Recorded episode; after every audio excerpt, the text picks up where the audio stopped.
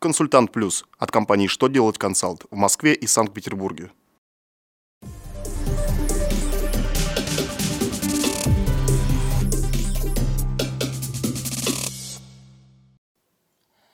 Добрый день. Для вас работает служба информации телеканала «Что делать ТВ». В студии Александр Трифонов и в этом выпуске вы узнаете.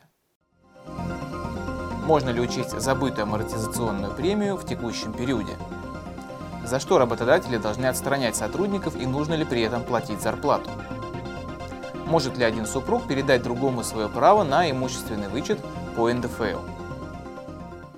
Итак, о самом главном по порядку.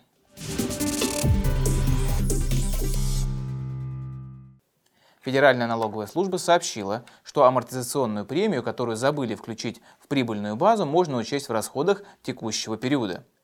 Налоговая служба напомнила нормы налогового кодекса, по которым перерасчет базы по налогу на прибыль можно сделать в периоде, когда обнаружили ошибку, если она привела к налоговой переплате. Это правило распространяется в частности и на амортизацию, и на амортизационную премию. При этом стоит отметить, что перерасчет возможно сделать только в периодах, когда компания получала прибыль.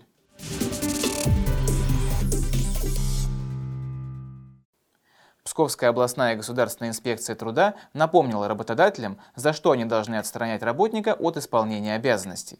Среди них появление на рабочем месте в нетрезвом виде, непрохождение обучения и проверки знаний по охране труда, непрохождение обязательных медосмотров и освидетельствований, если у работника приостановили действие специальных прав, появились противопоказания к выполнению работы или по требованию полномоченных органов. Срок отстранения действует до момента устранения причин, и в это время сотруднику не выплачивают зарплату. Однако у этого правила есть исключение.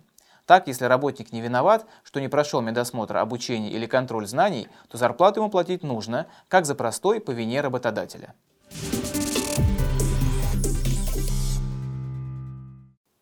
Если один из супругов не может воспользоваться вычетом по подоходному налогу, то передать право на него ему нельзя. Минфин разъяснил вопрос с передачей прав на имущественный вычет по НДФЛ. В налоговом законодательстве не предусмотрена возможность передать свое право на имущественный вычет другому лицу, даже если речь идет о супругах. При этом право на вычет не пропадет, ведь если в течение года у налогоплательщика не было облагаемого НДФЛ дохода, вычетом можно будет воспользоваться в полной мере в следующем налоговом периоде.